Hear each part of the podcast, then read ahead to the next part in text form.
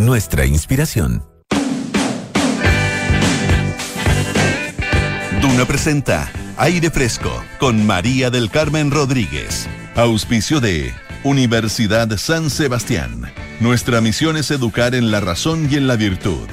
Y Sobos autoriza. Duna. Sonidos de tu mundo.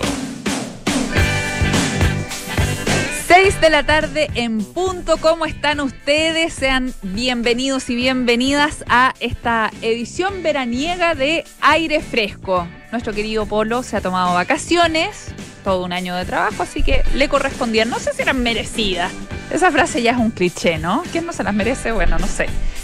O, o, realmente todos nos merecemos las vacaciones, no sé. Yo, bueno, yo creo que el polo sí. ¿Para qué lo voy a pelar de más? ¿Para qué lo voy a pelar? Sí, el polo creo que sí se las merecía pero no sé si todos se las merecen. El polo sí. Bueno, pero eh, en consideración de la ausencia del polo es que vuelvo a este lugar al que hace tanto tiempo no visitaba y que tantas, tantas veces estuve aquí, ¿no? Sí. Y tanta falta que me hacía venir, lo, lo echaba harto de menos el aire fresco. Un espacio tan querido en mi corazón y tan querido además para esta radio. Siempre les recordamos las frecuencias donde nos pueden escuchar, como siempre, en el 89.7 aquí en Santiago, en el 104.1 en Valparaíso y Viña del Mar, en el 90.1 en Concepción y también en el 99.7 en Puerto Montt, considerando que estamos de verano, relajados, ya en eh, casi febrero, ¿no? Último día de enero. Vamos a estar conversando de los temas más importantes del día, pero también vamos a tener mucha, mucha música y muy buena, como siempre, aquí en Duna. Y sin duda, con lo que vamos a partir es con el tema del día, como siempre. ¿Y cuál ha sido el tema del día? No hay, no hay discusión al respecto. Lo que ha estado pasando en Iquique, no solo hoy día, sino que también durante el fin de semana, y la verdad es que ya viene extendiéndose por em, ya varias semanas. Este, paro que ocurrió durante esta jornada, el paro antidelincuencia. Iquique hoy día amaneció prácticamente detenida, hubo bloqueos en las rutas, marchas, también incluso se registraron algunas barricadas. Básicamente esto por lo que les comentaba, este paro que Em, lo que ha ocurrido es que se ha generado como una protesta por el aumento de la delincuencia en la ciudad, la crisis migratoria y también lo que se han denominado como la crisis sanitaria, que básicamente ha afectado a todo el país, pero que considerando estos dos elementos anteriores se ha visto exacerbada. Em, en eh, esa ciudad. Bueno, las movilizaciones empezaron bastante temprano. Hubo un grupo de camioneros que bloqueó los caminos de acceso a la ciudad. La verdad es que ingresar a Iquique era prácticamente imposible durante esta jornada. También se sumaron a, este, a esta movilización los taxistas que hicieron una caravana y esto además provocó que el acceso al aeropuerto fuera imposible. el aeropuerto de Iquique, el Diego Aracena, hoy definitivamente no operó. Bueno, en distintos puntos de la ciudad se registraron marchas y como les decía también se em, eh, registraron barricadas. Eh, por ejemplo, hubo manifestaciones bastante intensas frente a la delegación de la región de Tarapacá eh, ahí mismo en Iquique.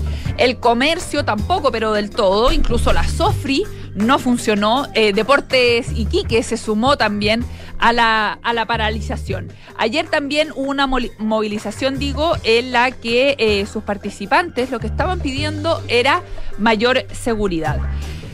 Uno de los elementos que podríamos decir que fue la mecha que, que, encendió todo esto, el foforito que prendió todo, todo este movimiento que se ha visto durante los últimos días y que probablemente fue un, una imagen que todos vimos, ¿no?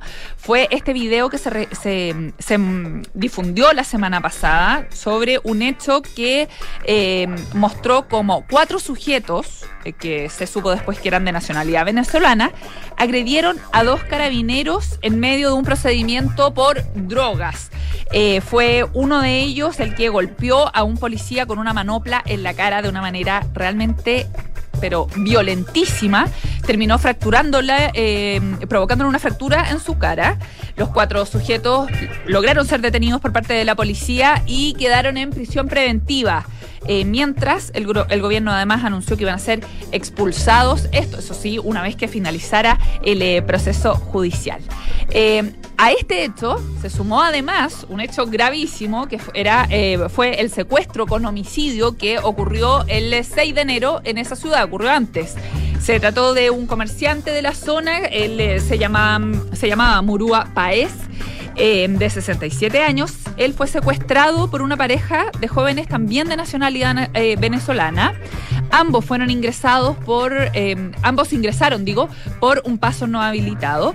La mujer, eh, según los antecedentes que eh, se, han recogido de este caso, habría trabajado anteriormente con este empresario. Bueno, mientras este hombre estaba en manos de los secuestradores, pidieron un rescate ese rescate no fue eh, cancelado, no, no se pudo concretar en definitiva, y finalmente este cuerpo, el cuerpo de este hombre, fue encontrado sin vida después eh, a causa de un apuñalamiento. Bueno, por, por este hecho hay tres personas detenidas.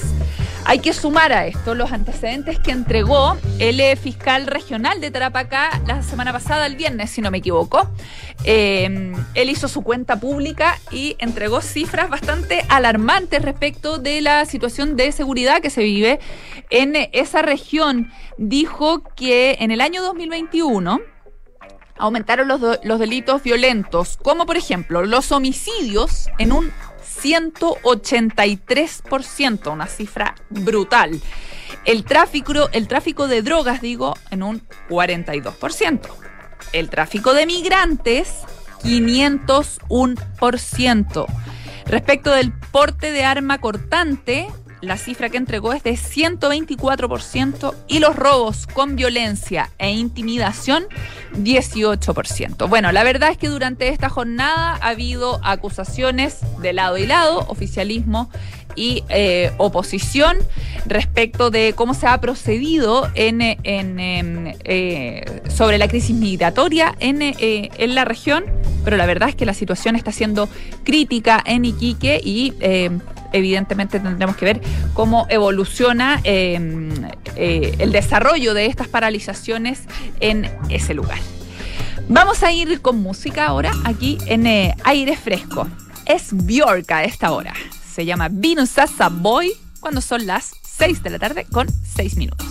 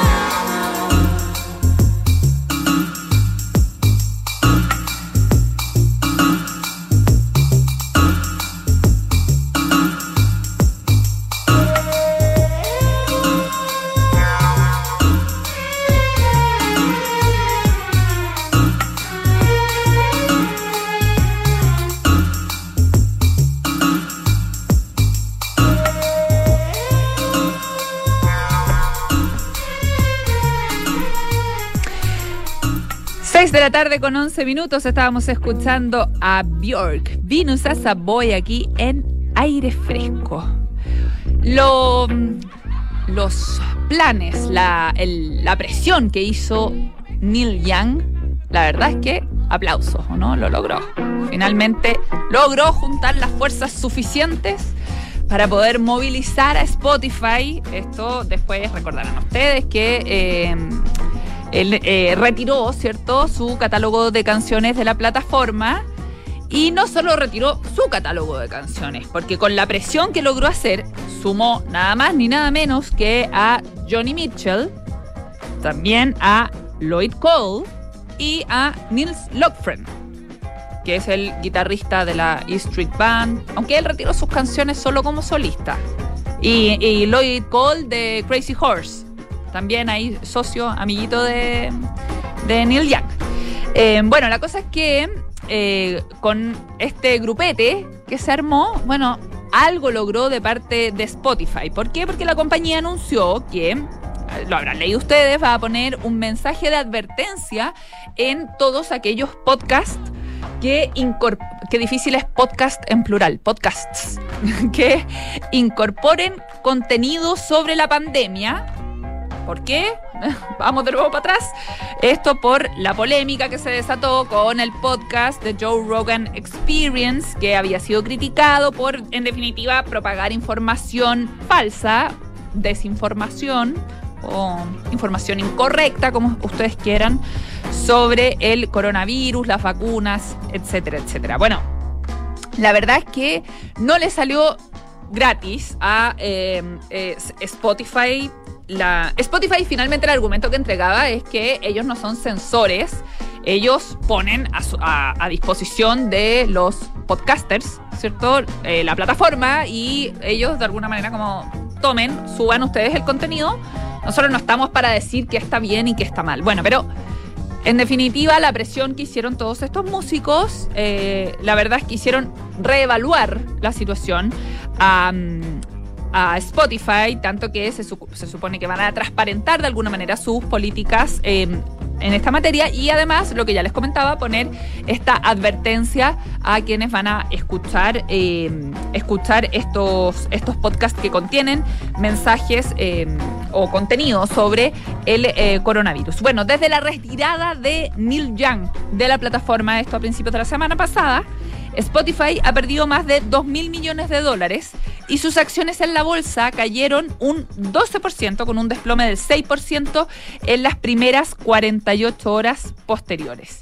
Y siempre cuando alguien pierde, hay otro que ve una oportunidad de ganar, obvio, porque ¿qué hicieron los competidores de Spotify? Bueno, obviamente, mientras tanto, Apple Music, Tidal, Deezer, Cobus se apresuraron a recordar a todos los fans de Neil Young que ellos sí tienen todavía la música de, del cantante disponible y Sirius XM también relanzó la Neil Young Radio para que eh, los huérfanos de eh, Neil Young en Spotify vieran en todas estas otras plataformas una alternativa para poder consumir finalmente la música de Neil Young. Bueno, ante este crecimiento tan exponencial que tuvo la, polémica, eh, el propio Joe Rogan, recordemos que firmó el manso contrato con, Spotify eh, para poder, eh, un contrato de exclusividad para entregar su podcast a esta plataforma de streaming. el propio Joe Rogan ha pedido disculpas a Spotify por los inconvenientes ocasionados y se ha comprometido a dar un giro a su programa. Lo que dijo fue que dijo, prometo forzarme más para atraer a personas con opiniones diferentes y hacer todo lo posible para asegurarme de haber investigado estos temas. No, me parece muy suficiente la declaración. Oye, pero lo que me pareció más encantador de todo esto, de, todo el revuelo que se ha generado, James Blunt. James Blunt es un tipo, su música eh, a veces genera como un poquito de anticuerpo. Es como un poco lo que pasa en, Latinoamérica o quizás en Chile en particular con eh, Ricardo Arjona. ¿cierto? Que, que, existe como estos grupos que puede que sea como un poco de snob o, qué sé yo, pero que ay, como qué mala es la música de Ricardo Arjona. Bueno, oye, James Blunt, You're Beautiful, You're Beautiful, qué malas sus canciones, ya. O qué monos, qué ridículo, qué qué sé yo. Bueno, James Blunt está súper consciente de que genera eso, a pesar de que tiene una súper fanaticada y es muy exitoso y muy reconocido. Bueno, él igual es consciente de que genera eso en, en esta como cosa, este amor-odio eh, de alguna de sus canciones. Entonces, él escribió en su cuenta de Twitter el siguiente mensaje, obviamente que os lo voy a decir en español. Dice, si Spotify no retira inmediatamente a Joe Rogan, publicaré nueva música en la plataforma. Hashtag You Were Beautiful. Simpático, pues se toma con humor las pesadeces que le dicen. Exactamente, se toma con humor las pesadeces que le dicen y aprovecha de hacerse publicidad también. Habiloso, habiloso James Blunt. Así que bueno, cada uno sacó su pedacito de la torta. Él se hizo su publicidad, pero me pareció bastante encantador. Bueno, vamos a seguir con la música. Unos que sí están todavía en Spotify son Sister Sledge. Esto se llama Thinking of You y estás en aire fresco, el 89.7.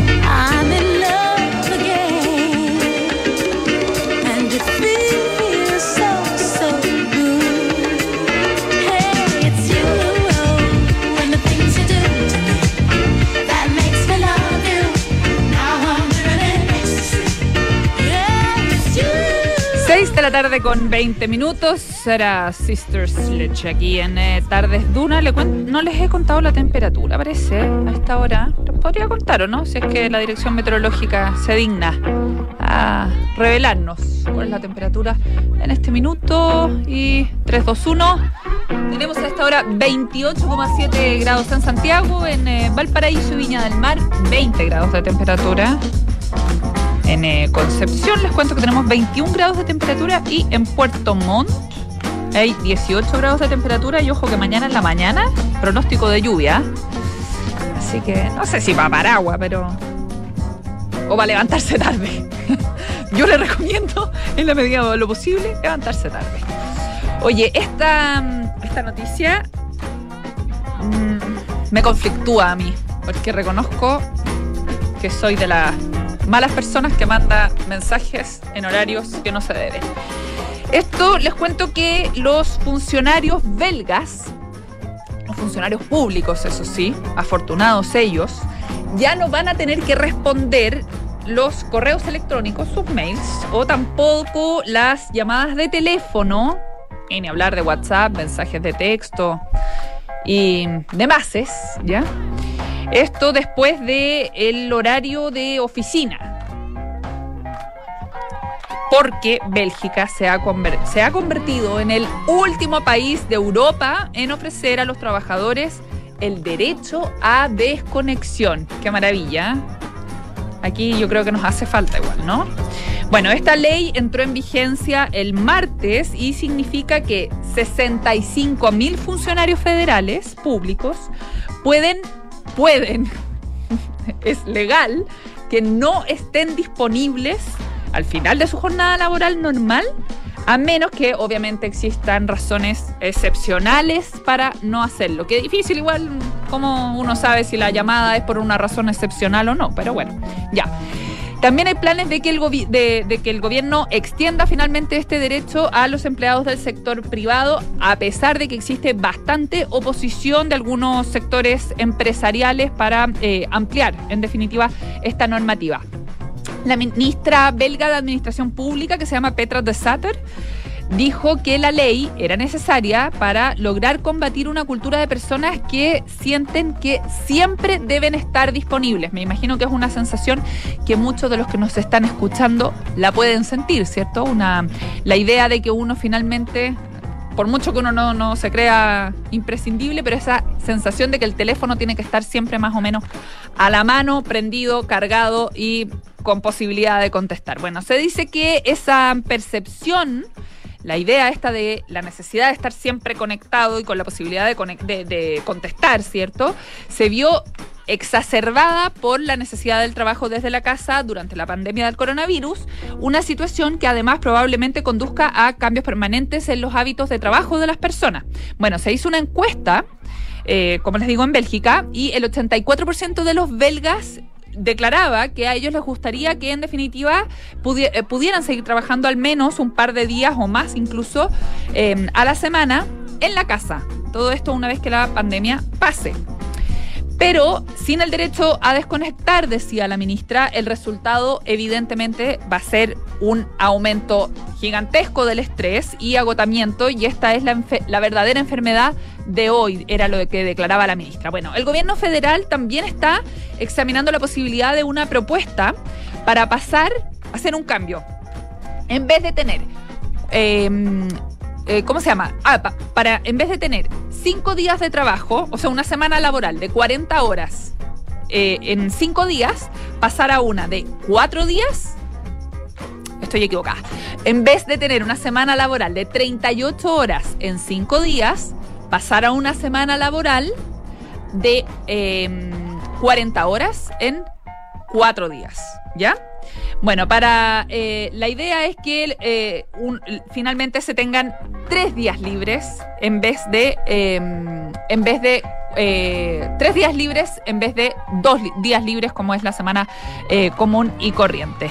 Bueno, Bélgica lo que está haciendo es seguir una tendencia, está mirando cómo ha funcionado en Europa una tendencia que hizo Volkswagen en Alemania, que decidió en 2012 prohibir a ciertos empleados el acceso al correo electrónico fuera del horario laboral para de esta manera evitar el agotamiento. En Francia, recuerden que Bélgica es el último país en adoptar este modelo de, eh, de, poner una restricción al acceso del correo electrónico e, e, e internet, o sea, o, mm, eh, o los mensajes para que la gente se desconecte. En Francia, la sensación de que era necesario lograr un equilibrio diferente entre el trabajo y la vida privada se convirtió en acción el año 2017, cuando se exigió a las organizaciones, a todas las empresas, que tuvieran más de 50 trabajadores que iniciaran negociaciones para definir los derechos de los empleados a ignorar los teléfonos inteligentes y los computadores de su empresa. En el caso de Portugal, fue más allá porque el año pasado aprobaron una legislación según la cual los empleadores con más de 10 empleados pueden estar sujetos a multas si es que envían mensajes de texto, teléfono o correos electrónicos a los trabajadores fuera de su horario laboral. Las empresas deben ayudar a pagar los gastos incurridos por el trabajo remoto, esto, o sea, además de, esta prohibición. Sin embargo, el Parlamento portugués rechazó una propuesta para incluir el derecho legal de apagar los mensajes y dispositivos relacionados con el trabajo fuera del horario de oficina. Se está avanzando entonces para regular la intromisión del trabajo en la vida privada. Son las 6 de la tarde con 26 eh, minutos. Suena Santana a esta hora en aire fresco. Esto es Smooth.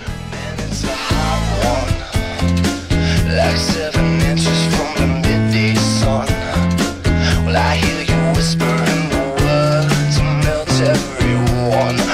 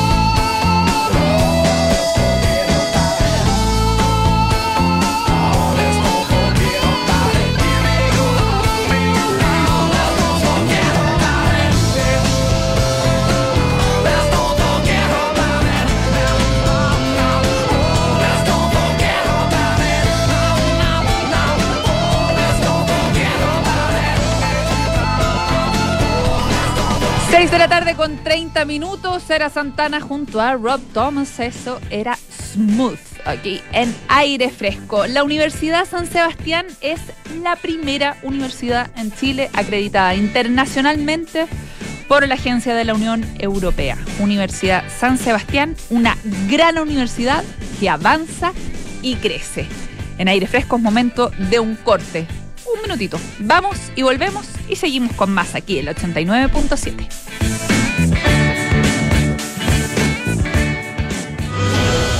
Aún puedes estudiar en la Universidad San Sebastián con tu PDT, con becas de hasta 100% en arancel por la duración formal de la carrera.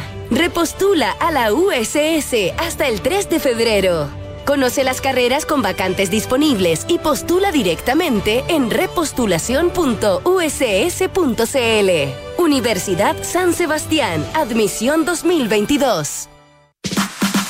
Sobos Autoriza es tu aliado en el desarrollo y gestión digital de tu negocio. Obtén tu certificado digital en www.autoriza.cl y comienza a emitir facturas y realizar los trámites de tu empresa 100% en línea. Ahorra tiempo y papel con el certificado digital de Sobos Autoriza y haz crecer tu negocio con el respaldo de una compañía líder en soluciones electrónicas. Sobos Autoriza, tu aliado en certificados digitales.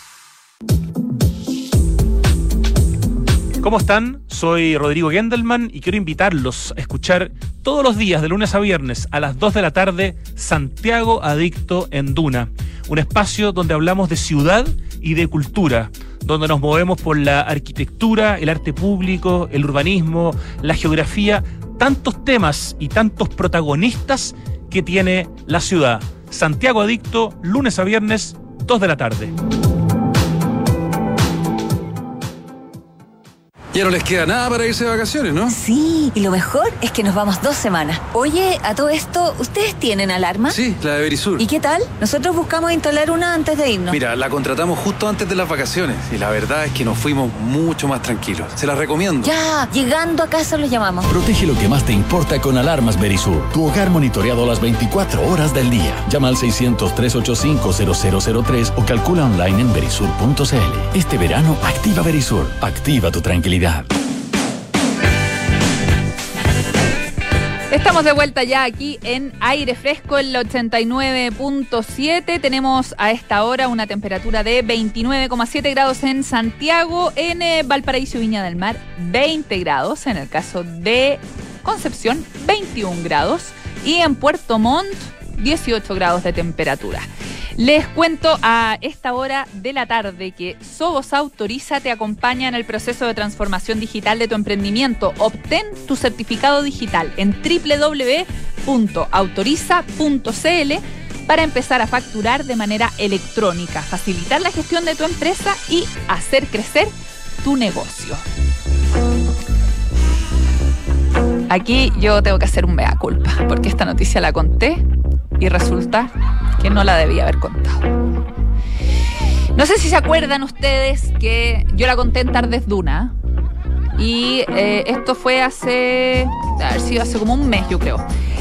Em, se publicó un libro de, a ver, ordenémoslo, una editorial holandesa eh, publicó un libro que revelaba, y ustedes lo tienen que haber visto porque salió en absolutamente todas partes, todos los diarios, todas las radios, todo el mundo, porque era una noticia de revuelo, em, publicó sobre em, quién era el supuesto traidor que había revelado el paradero de Ana Frank. Me imagino que todos se enteraron en ese momento sobre eh, esta super noticia. Bueno, resulta que la editorial holandesa tuvo que salir a disculparse por la publicación del libro, que como les decía fue de revuelo internacional, porque lo que hacía era identificar con nombre y apellido, incluso con el cargo que desempeñaba, o sea, lo dejaba, pero lo ubicaba en el Google Maps prácticamente de la historia al em, supuesto responsable de haber revelado el paradero de Ana Frank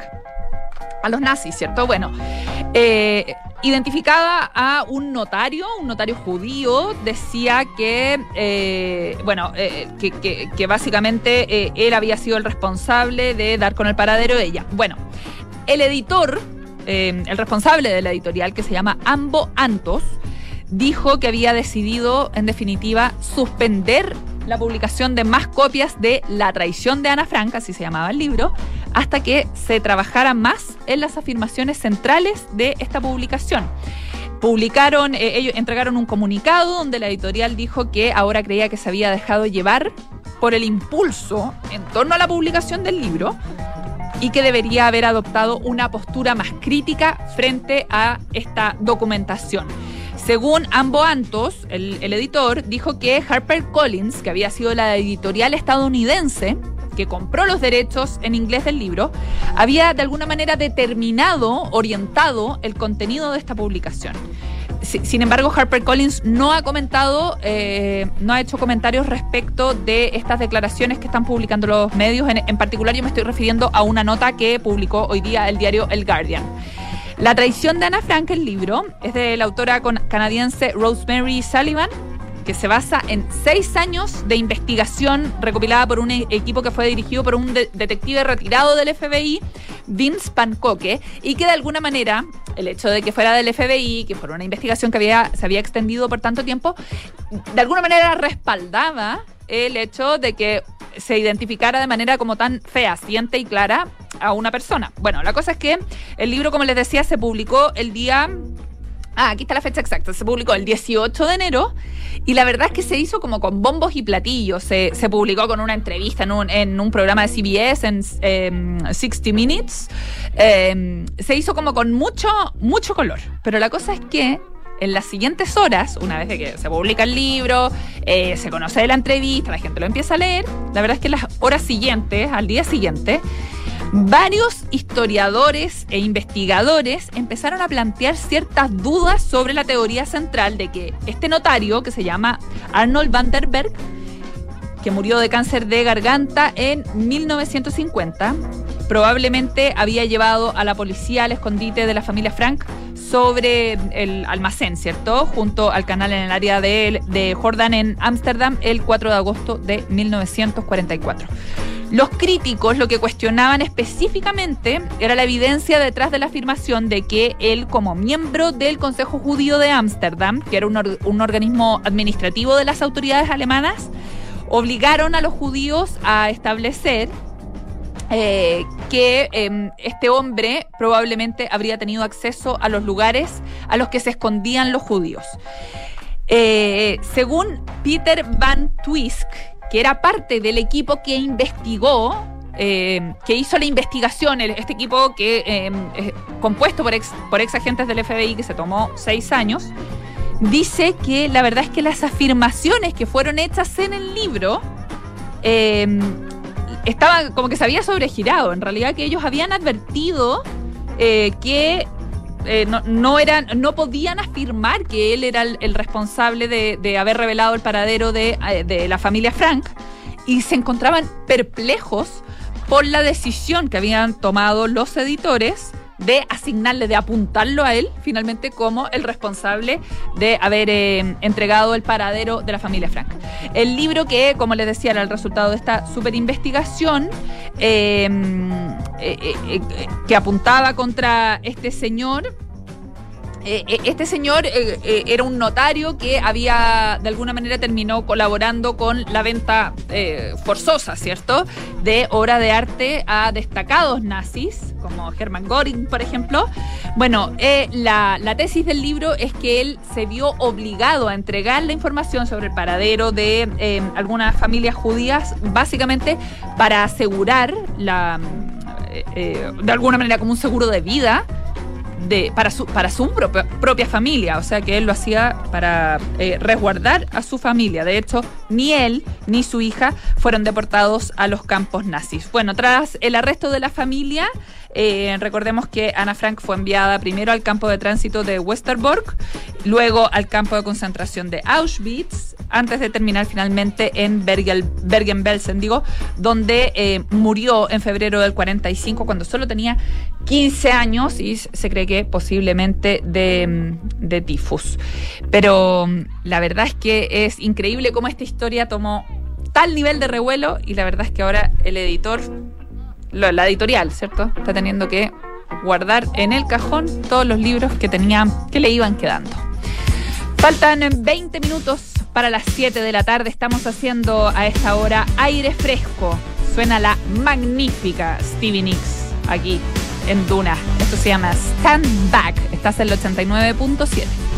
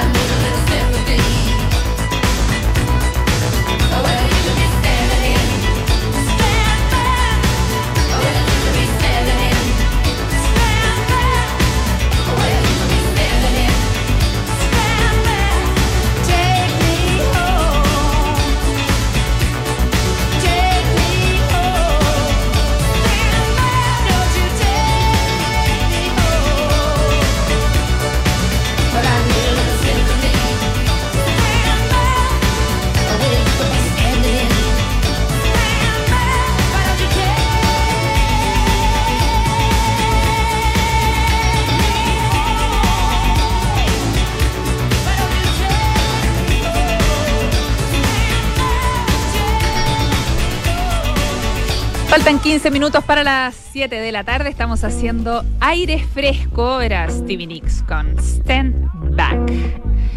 Hay preocupación, obviamente, por las cifras de coronavirus en nuestro país, pero también en todo el mundo. Sin embargo, varios países han ido avanzando en esto del levantamiento de las, eh, de las medidas. eh, de las medidas para evitar el avance del coronavirus y un país que se ha sumado a esto, como por ejemplo Inglaterra, ha sido también ahora Finlandia. Ha hecho el anuncio hoy de que ha tomado la decisión de ir finalmente hacia allá, al levantamiento de todas las medidas. Bueno, eh, lo que ha anunciado hoy la primera ministra, la socialdemócrata Sana eh, Marin, es que dice, entiendo el dolor y el resentimiento, estamos trabajando para eliminar estas restricciones lo más rápido posible, fue lo que dijo la mandataria, quien al mismo tiempo advirtió sobre un eventual empeoramiento de la situación epidemi- epidemiológica, digo, si la reapertura se da demasiado rápido. Es por eso también que este proceso va a ser paulatino. Eh, se van a levantar gradualmente, dijo, y de forma controlada. Bueno, a partir de mañana van a desaparecer las restricciones a las que estaban sometidos. Hasta ahora todos los viajeros procedentes del espacio Schengen, básicamente es Europa, ¿cierto? Menos algunos países que eh, eh, menos algunos países de Europa del Este. Que estos ya no van a tener que mostrar ni certificado de vacunación o de recuperación o, o sea, que ya tuvieron coronavirus, ¿cierto? Ni tampoco PCR negativo eh, como era eh, obligatorio desde el mes de diciembre. Sin embargo, los países que lleguen de terceros países, o sea, de terceros lugares, lo- perdón, los países que lleguen de terceros países, las personas que lleguen de terceros países, como nosotros, por ejemplo, nosotros vendríamos a ser de terceros países, no pertenecemos al espacio Schengen, eh, sí vamos a tener que cumplir a ambos requisitos, aunque está previsto que también estas condiciones que no afectan a los ciudadanos finlandeses o residentes también van a ser eliminadas en dos semanas más. Así que si usted está pensando en ir a Finlandia, espere dos semanas. Y listo, y se acabó el problema de de los PCR y todas las cosas. Bueno, además, a partir de mañana martes, todos los establecimientos que sirven comida, por ejemplo, van a poder permanecer abiertos. Aquí estamos más relajaditos nosotros. Van a poder permanecer abiertos hasta las 9 de la noche. Acá, pura fiesta.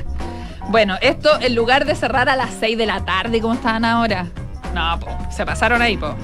Y además van a poder vender alcohol hasta las 8 de la noche. No, aquí es Sodoma y Gomorra lo que está pasando. Nos pasamos. Bueno, sin embargo, van a tener que mantener por el momento la norma de que los bares y otros establecimientos que sirvan principalmente bebidas alcohólicas tengan que cerrar sus puertas a las 6. Otras medidas que son relativas a espacios considerados de bajo riesgo, como museos y cines. Yo tengo la idea que los cines son como de alto riesgo, ¿no? Yo cada vez que he ido, he ido a ver puras películas infantiles. Encanto, Sin 2. me pongo la mascarilla con un con una pasión porque me da, me da su nervio. Y eso que yo soy relajadita, pero me da su nervio. El encierro, ¿no? Sí, sí, ¿no? Y el teatro, el otro día fui al teatro y ahí sí que me dio nervio, porque los actores con su pasión habitual, buenos para escupir y todo eso, como que ahí uno sentía el COVID dando vueltas, ¿ah? Y eso que me senté atrasito, pero igual uno sentía el COVID dando vueltas. Mm, no sé si yo los llamaría de bajo riesgo. Bueno, dice que esos lugares van a depender de las autoridades regionales y locales y que se espera también que vayan aligerando sus restricciones. ¿Cómo están los países vecinos? Mira, Dinamarca, vecinos a ellos, no a nosotros. No crean que me confundí tanto ya. Dinamarca, las restricciones también van a comenzar a eliminarse mañana lo que va a eh, permitir, por ejemplo, que los daneses puedan disfrutar del acceso libre a restaurantes, cafés, museos, clubes nocturnos y eh, además el uso de mascarillas va a dejar de ser obligatorio.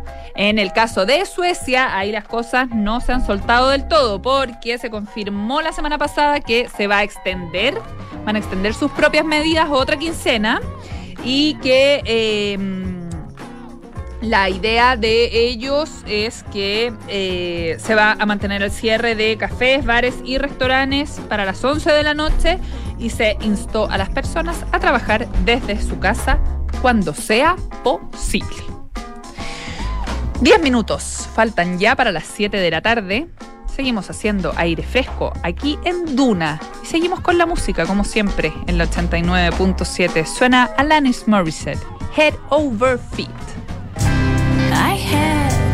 No choice but to hear you. You stated your case time and again. I thought about it. You treat me like I'm a princess. I'm not used to